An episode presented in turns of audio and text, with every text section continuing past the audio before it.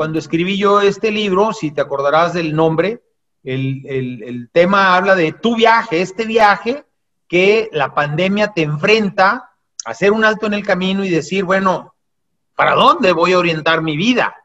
Ese es tu viaje a final de cuentas. Pero como segundo término y en letrita más chiquita viene en, tiempos de coronavirus.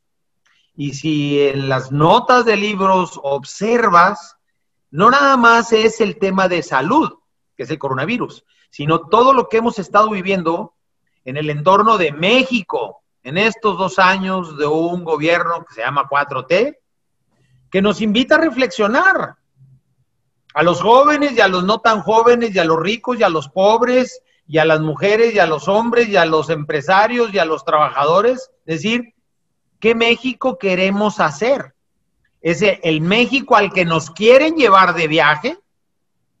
¿O el México que todos o la mayoría queremos orientar del viaje del México que queremos? Y eso entonces te lleva de la mano a una condición sine qua non en la existencia del liderazgo, que se llama la acción. Ser muy bueno para proponer cosas, para inventar cosas, para diseñar proyectos, para tener mucha creatividad, no sirve absolutamente de nada si no das un paso adelante, si no ejecutas, con el riesgo de equivocarte, porque puedes volver a regresar al punto de tu viaje inicial y hacer las correcciones que el camino te fue dando, escuchando pues a, tu propio entorno y entonces vas componiendo y vas mejorando. Y ese es el gran reto que, que yo creo que tenemos todos los mexicanos precisamente en este momento que nos encontramos. Por un tema, el tema de salud y por otro tema, el tema de gobierno y el país al que queremos ir o al que nos van a llevar. ¿Y qué queremos hacer? Pues hay que actuar, no hay de otra. Así es, sí, me gusta mucho el, approach que haces de, del libro, Tu viaje en tiempos de coronavirus. Justamente primero invitas a esta reflexión de pues, cuál es tu propósito y a partir del propósito que es relevante encontrarlo y que luego no, no es fácil hacerlo, pero es tan relevante poder lograrlo. Entonces tu propósito de vida y, y pues viene siendo como tu brújula en este viaje que bien planteas que se vuelve, pues, digamos, un viaje de aventuras, porque, porque van a venir cosas buenas y no tan buenas. Y, me gusta mucho una frase que usas en el libro que dice que cuando creas valor, eh, o más bien estás creando valor a partir de, que, de la sumatoria de actitud más competencias, eh, multiplicado por, por, la perdón, habilidades más competencias multiplicado por actitud, ¿no? Y entonces esa fórmula es una de creación de valor. Me gustó mucho cómo encierra la esencia de, bueno, como ser humano, primero en el plano personal y luego la parte, digamos, de país que, que también mencionas y que ahorita rescataremos. Eh, en el plano humano, definitivamente encontrar tu propósito, pero además entender cuáles son tus competencias, como bien dices, y luego también, ¿qué habilidades tengo? Porque esos dones que Dios me dio, pues los tengo que poner al servicio de algo, ¿no? Así es. Y luego, si, si eso lo multiplico por, por, como dices tú, la actitud, ¿y cuántas veces hemos escuchado que, que el 90% de la acción es actitud, ¿no? O sea, finalmente, si tomas una buena actitud ante las cosas, vas a tener un camino positivo hacia ese lado. Entonces, por un lado está esa parte personal que, que me encantó de tu libro y que, que ahorita ahondaremos en el punto. Y lo otro es lo, lo comunitario, lo nivel país, que sin duda alguna, pues deja mucho que desear. Yo retomo una frase que decía el mejor gobierno por ahí para, para el peor momento y, me, me, mofaba un poco de eso porque nada más alejado de la realidad y, y nada más poco serio que viniendo del presidente de México, pues parecería pues más bien las palabras de un payaso. Entonces, creo que para nada estamos cerca del mejor gobierno y sí estamos muy cerca del peor momento. Entonces, ahí es donde, como dices, tomemos acción hacia cómo desde nuestra trinchera, ya sea empresarial, corporativa, política o social o como sea, este, queremos el México del futuro, ¿no? Y entonces, sobre esas dos líneas, creo que está muy padre pues esa parte personal, que como bien dices, cuál es tu propósito de vida y entonces qué elementos vas a, a, tomar para, para que tu viaje sea un mejor viaje, ¿no? Estés mejor preparado para ese viaje. Mira, una manera de, simplificar eh, eh, todo esto es darnos cuenta cómo el liderazgo eh, tiene precisamente esos tres componentes que estamos diciendo.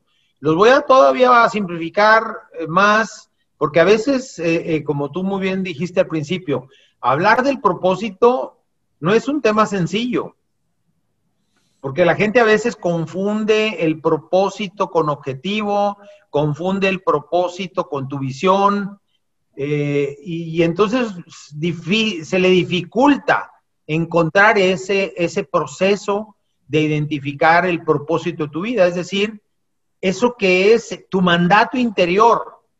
Y la manera de encontrar ese mandato interior, pues es simplemente observando eh, dos cosas, aquellas cosas que te gusta hacer, que te apasiona hacer, que tienen una trascendencia relevante y que además tienes capacidades para hacerlas y te sale de manera natural. Eso está condicionando muchas veces ese proyecto de tu vida.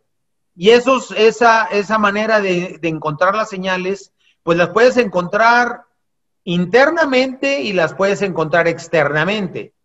Hoy, el entorno este que estamos viviendo de la pandemia y de este gobierno que yo lo visualizo como una de dos, o totalmente perdido o totalmente orientado para llevarnos al precipicio. No sé cuál de las dos, ojalá sea la primera. Y si es la segunda, entonces vamos a necesitar mucho liderazgo de la sociedad para evitar que eso suceda.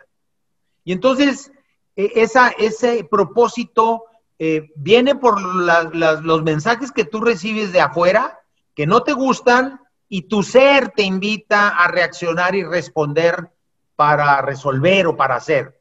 O pueden ser variantes que vienen de tu ser interior, que vienen de, tus valores, de lo que aprendiste, de lo que has vivido, de lo que ha marcado a tu vida, a la gente que está alrededor tuyo, y ya los tienes contigo. Entonces ahí están estas dos, yo le llamo llamaradas de esperanza, que están, están ahí. Lo que hay que poner es atención para observar esas llamadas y entonces responder a eso. Entonces eso hablaría de uno de los tres elementos que te digo, que lo puedes, si quieres simplificar, hablar de una visión clara. ¿Cuál es tu proyecto de vida? ¿Cuál es el propósito de tu ser? Si quieres, cualquiera de esas tres sería ese componente. Y luego el otro componente importante en ese liderazgo es tener, eh, pues, capacidades. Capacidades que a veces son intrínsecas y no las has descubierto porque no les has puesto atención. Y entonces nos pasamos la vida tratando de resolver nuestras debilidades, nuestras dificultades, en vez de estar potenciando lo que es natural para mí. Y se me da de tal manera natural que lo tengo que reconocer y no meterlo en la cajita de la humildad y entonces mejor no lo digo, sino saber que tengo ese talento y entonces lo estoy buscando aplicar en todos los entornos de mi vida porque efectivamente tengo una mayor capacidad de tener una influencia en el propósito de tu vida. Es esa capacidad. Y el tercer elemento, pues yo le llamaría el, eh, tener la voluntad para hacerlo. Esa voluntad para moverte a hacerlo. Porque puedes tener un proyecto de vida muy padre, muy claro en tu mente y puedes haber tenido todos los estudios que le hayas querido poner a tu vida de capacidades y habilidades, los de la fórmula. Pero si no tienen esa voluntad para hacerlo, pues se vuelve, se vuelve como el, gran gurú que está sentado en su sofá de descanset señalando lo que está mal del presidente y del Congreso y de los empresarios y, y señala para todos lados. Y lo dice con conocimiento por sus estudios y por todo lo que ha hecho en su vida. Pero no tiene la voluntad para decir, bueno, ¿y cómo hago que estas dos funcionen? Pues haciéndolo. Ir a mover, ir a mover esa acción. Pero también cuando esos tres elementos ves otros dos y dices, a veces puedo tener la voluntad, pero no tengo, eh, tengo la habilidad también para hacerlo, las capacidades, pero no tengo esa visión clara. Pues entonces me vuelvo en alguien que tú conoces muchos, pues que andan metidos en chile, melol y manteca. Y le hacen un poquito a esto y un poquito al otro y un poquito al otro. Y para todos son medianamente buenos, pero para nada son extraordinariamente buenos. Es decir, ejemplares, que la gente les diga, mira este chavo, esta chava o este personaje, cómo se ha comprometido con esa acción y poniendo su capacidad y su voluntad para hacerlo, pues explota ese liderazgo ya anda metido en mil temas. Entonces le falta foco, le falta precisión, atención, que te lo da precisamente el propósito de tu vida. Pero también puede suceder que te tienes el propósito y tienes la voluntad, pero no, no te tienes la capacidad. Entonces se vuelve gente que, pues, eh, como una bicicleta estacionaria, está viendo hacia el frente y sabe que le puede pedalear muy fuerte, y quiere llegar a ese punto que está viendo, pero nunca va a llegar porque la bicicleta estacionaria pues no tiene esa habilidad, no se va a mover. Entonces el liderazgo tiene esos tres componentes. A veces más grande uno que otro, pero los tres componentes, cuando tú ves un líder y, pones realmente a trabajar esos tres, es cuando tienes un, un líder efectivo en la política, en la economía y en la sociedad y en donde tú me digas. Sí, buenísimo. Y retomo estas ideas que planteas eh, un poco eh, para complementar lo que bien dices, esta parte de en qué somos buenos y, por ahí seguro escuchaste ya de Ken Robinson, ¿no? Y su libro famoso El talento, donde efectivamente... Así es.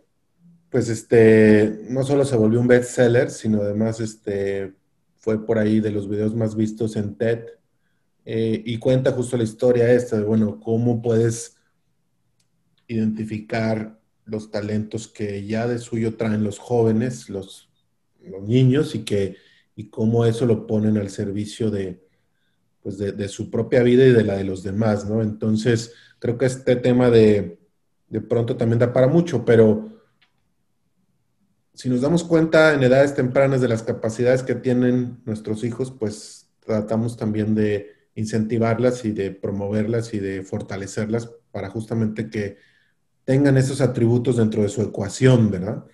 Este, lo otro de lo que mencionas de ser extremadamente buenos también en lo que hacemos, sin duda alguna, eh, eh, el mexicano tiene en su cultura quizás, este, y ya lo decía Octavio Paz, ahí somos hijos de la chingada, traemos un poco ese arraigo de, pues somos hijos de la India ahí, este, que fue abusada de un, de un español y de repente no nos la creemos que podemos, ¿no? Entonces, creo que culturalmente, tristemente, pues traemos un arraigo ahí cultural que, que no nos hace creérnosla, sino nos hace ser extraordinariamente buenos en lo que hacemos y hacemos a veces, pues ahí de chile mole y de manteca, como dices, ¿no? Este, entonces, bueno, todo lo que viene a contribuir a hacerte un mejor líder, sin duda alguna, pues te va a potencializar y te va a hacer una persona más enfocada, con un mejor propósito y con, y con una identificación de tus competencias que puedes poner finalmente, como dices tú, al servicio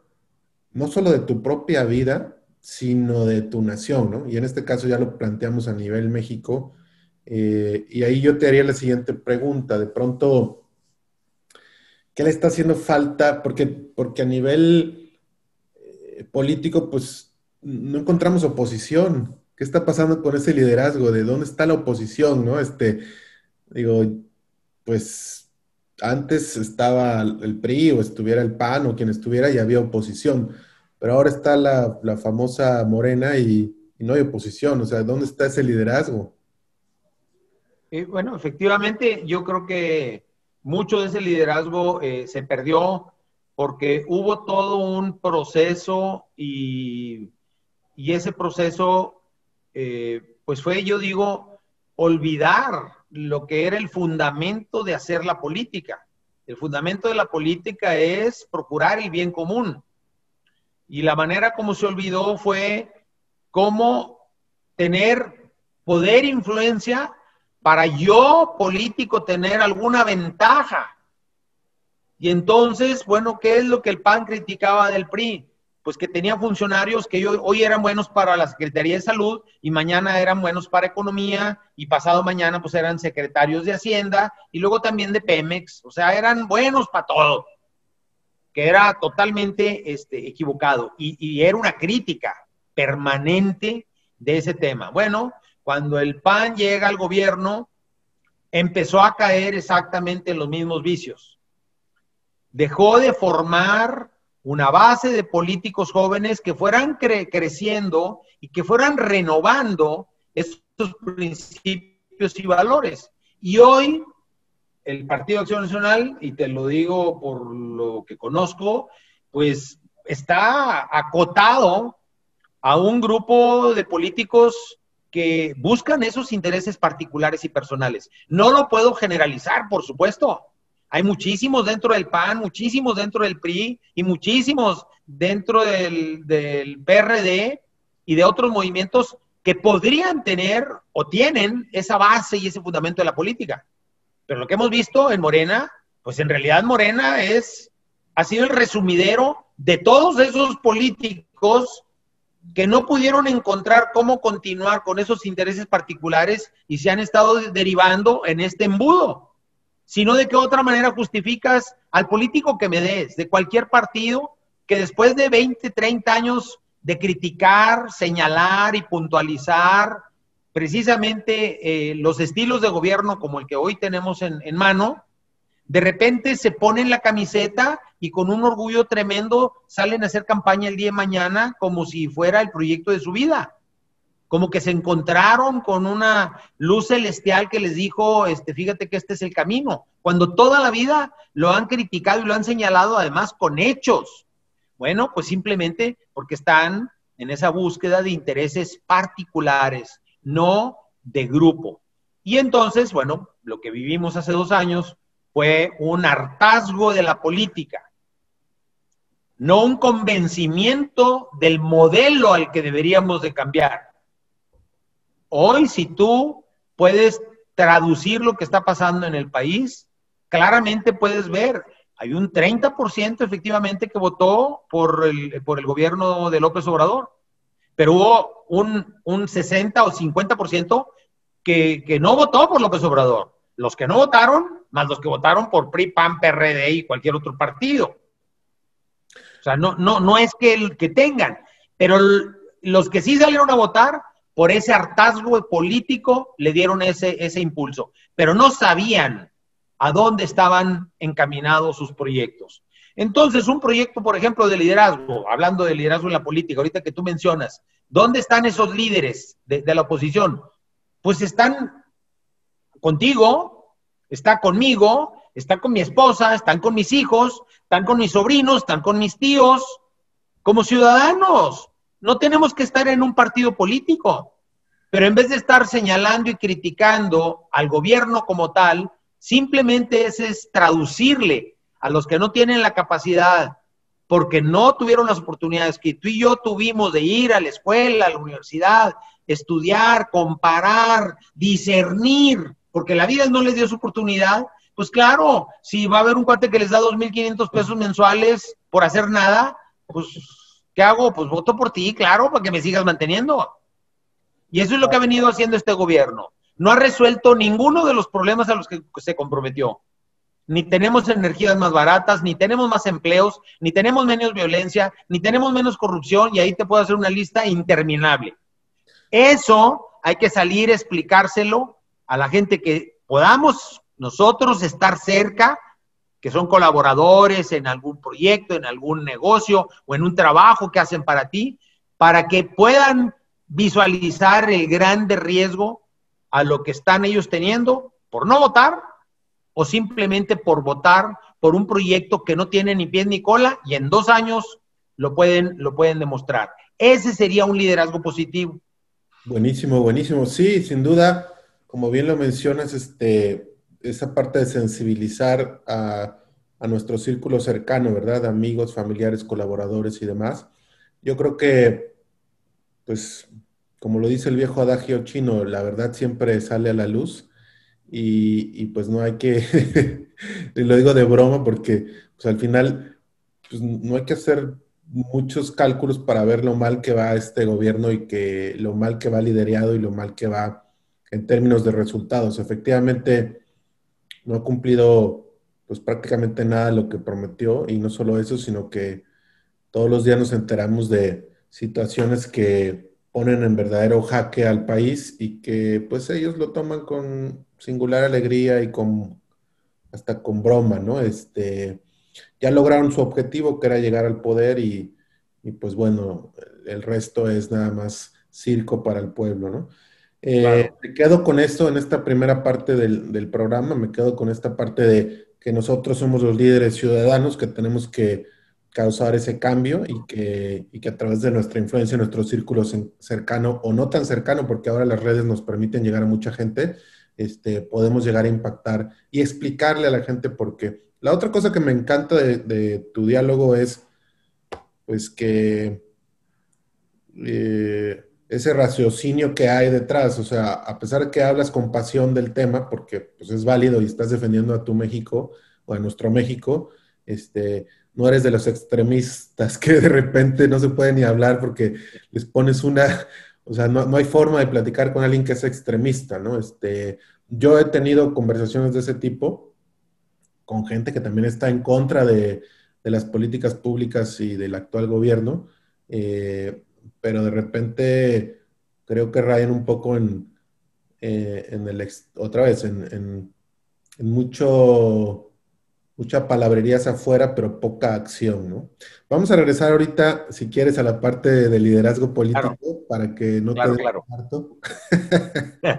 este, y, y me regreso un poquito a la parte de, estos casos que fueron tan trascendentales y los resumo muy rápido que platicas en tu libro, donde hablas de, pues desde, desde el cuate que le encantaba la música y se fue a, Suiza a estudiar piano y que después regresa con los Rarramuris y, y, dice increíblemente que nunca se sintió más cercano del cielo, ¿no? Y decía que era su casa era el nido de, del águila. Y Exactamente. Lo, rebautizaron como la casa del piano.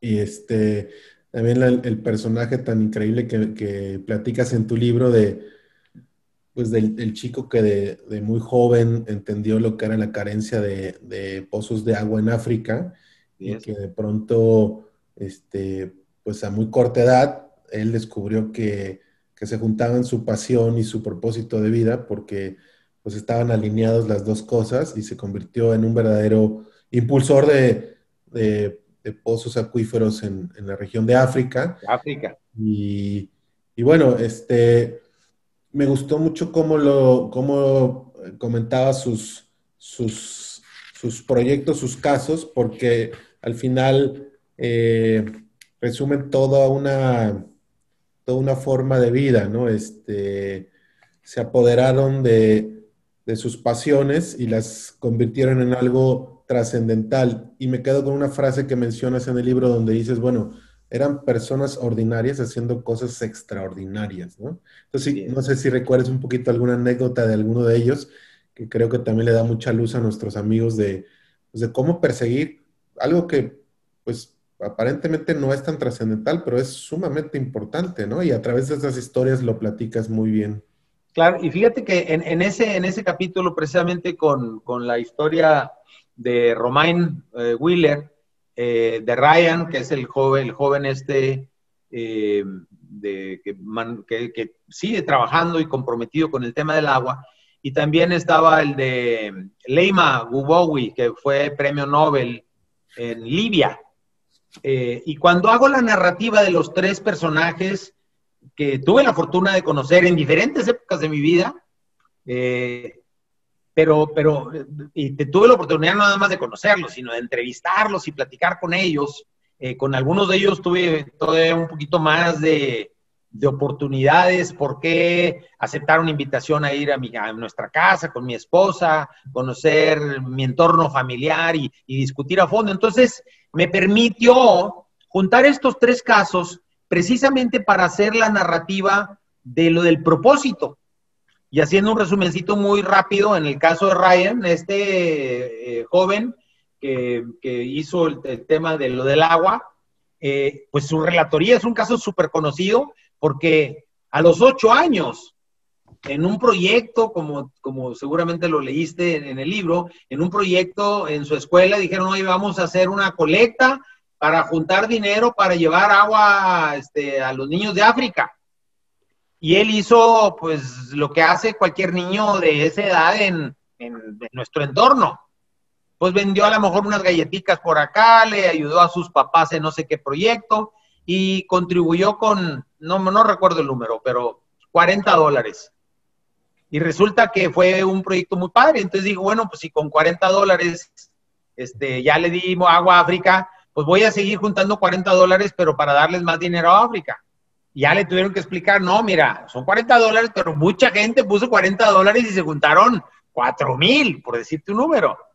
Y entonces él dijo, ah, pues entonces voy a hacer toda una campaña para juntar 4 mil y yo quiero hacer un pozo de agua en África a través de una fundación que conocí, que tal, va, y ya la historia tú te la sabes. Termina juntando ese dinero y cuando hace la donación, lo invitan a África para que fuera a inaugurar el pozo de agua que le iba a dar agua a la comunidad con la campaña que él había realizado a los 10, 12 años.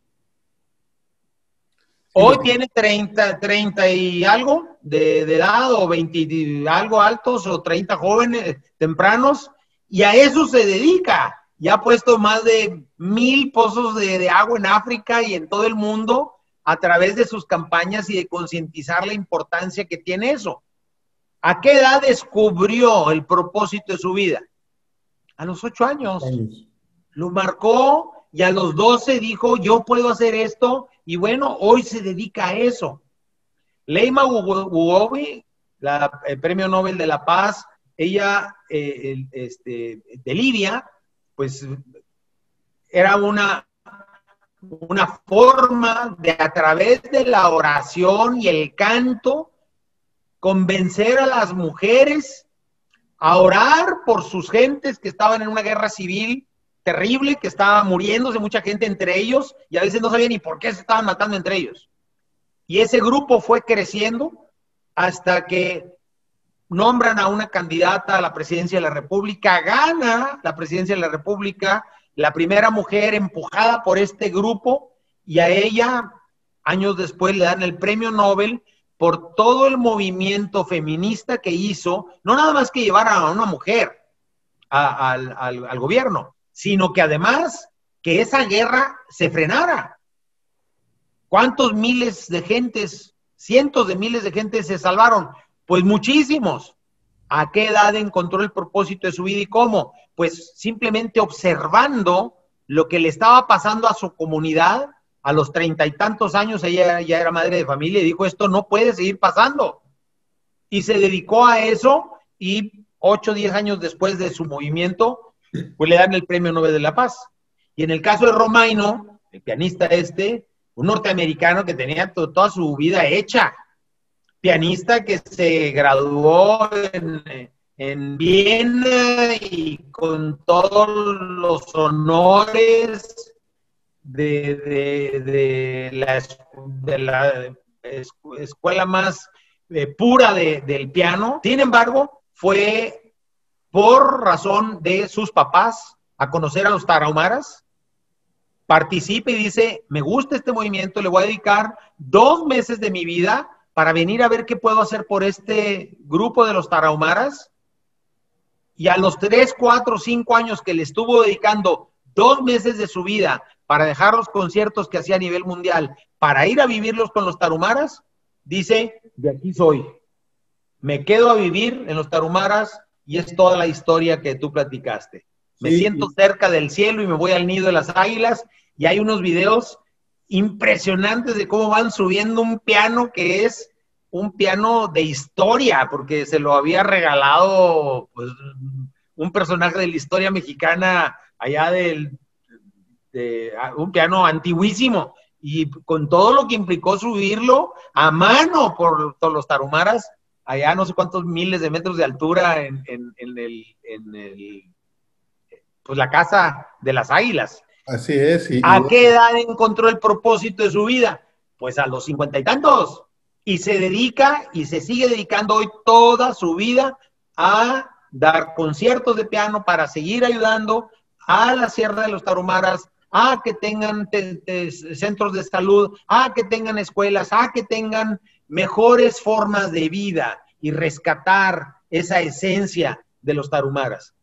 Tres ejemplos radicalmente diferentes, cada quien de, diferentes edades, no nada más, sino de tema de donde lo agarraron, pero una vez que encontraron el propósito y tuvieron sus antenas bien listas para captar eso que podía mover a su espíritu, pues hoy son gente feliz que se dedica a eso y que el mundo les da reconocimiento y respeto sobre todo.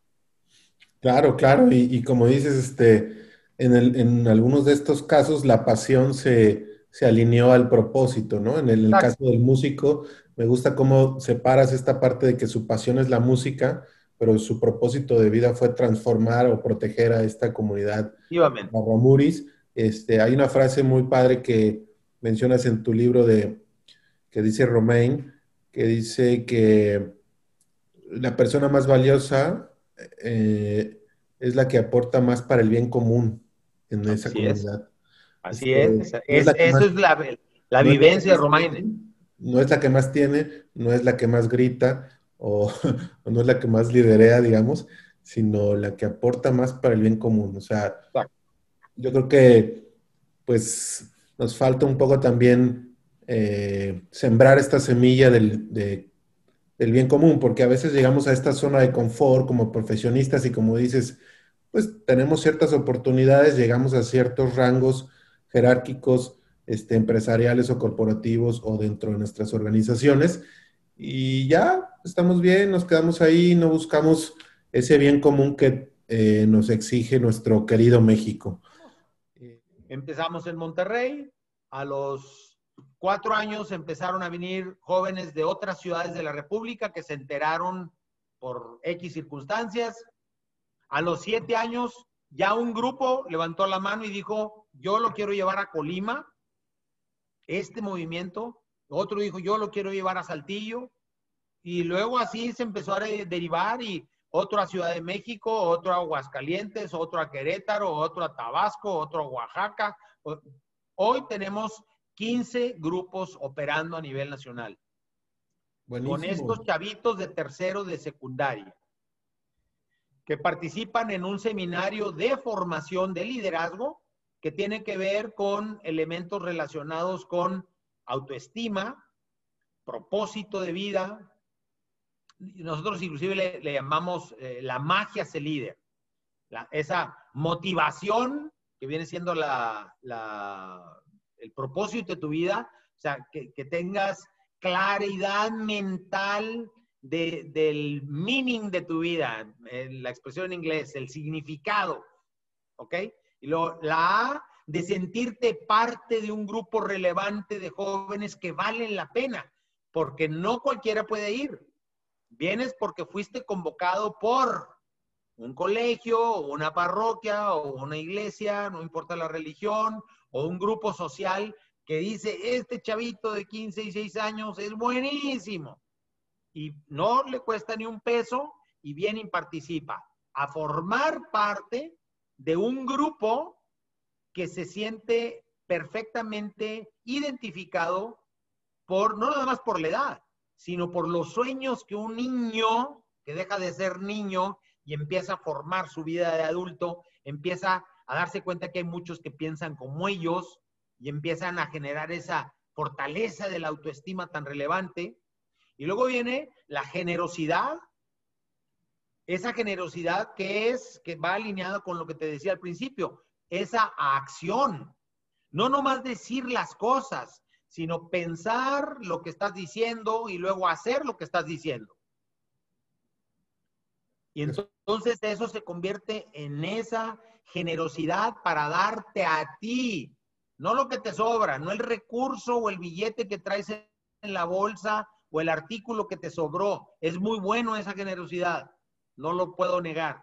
Pero la más valiosa generosidad es cuando yo doy mi tiempo, mi espacio, mi esfuerzo para hacer un cambio que no me gusta o que creo que se puede hacer mejor.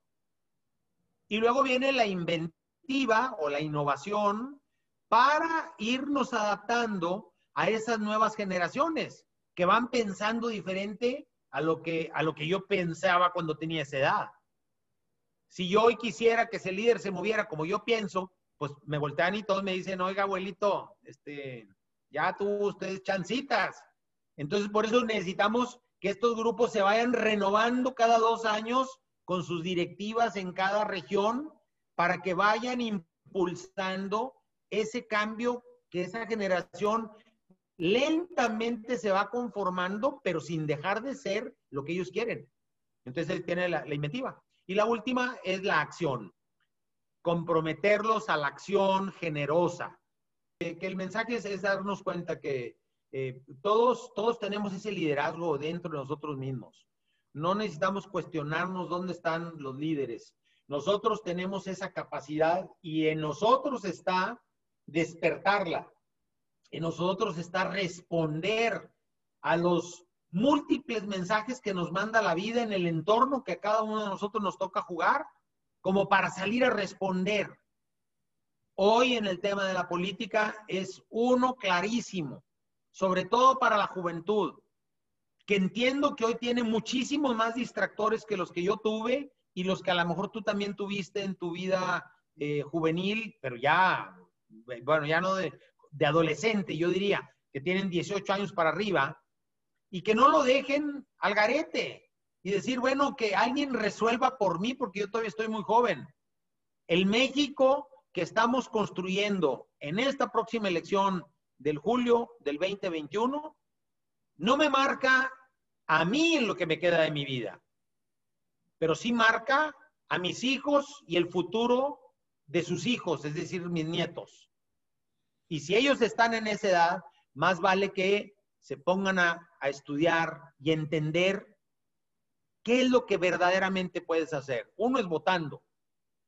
Dos, discutiendo, debatiendo, comprometiendo a la gente cercana a ellos que no tuvieron a las mismas oportunidades para que en un acto de raciocinio se dan cuenta de a dónde podemos llegar si no hacemos algo para balancear el poder que es la regla de las economías desarrolladas.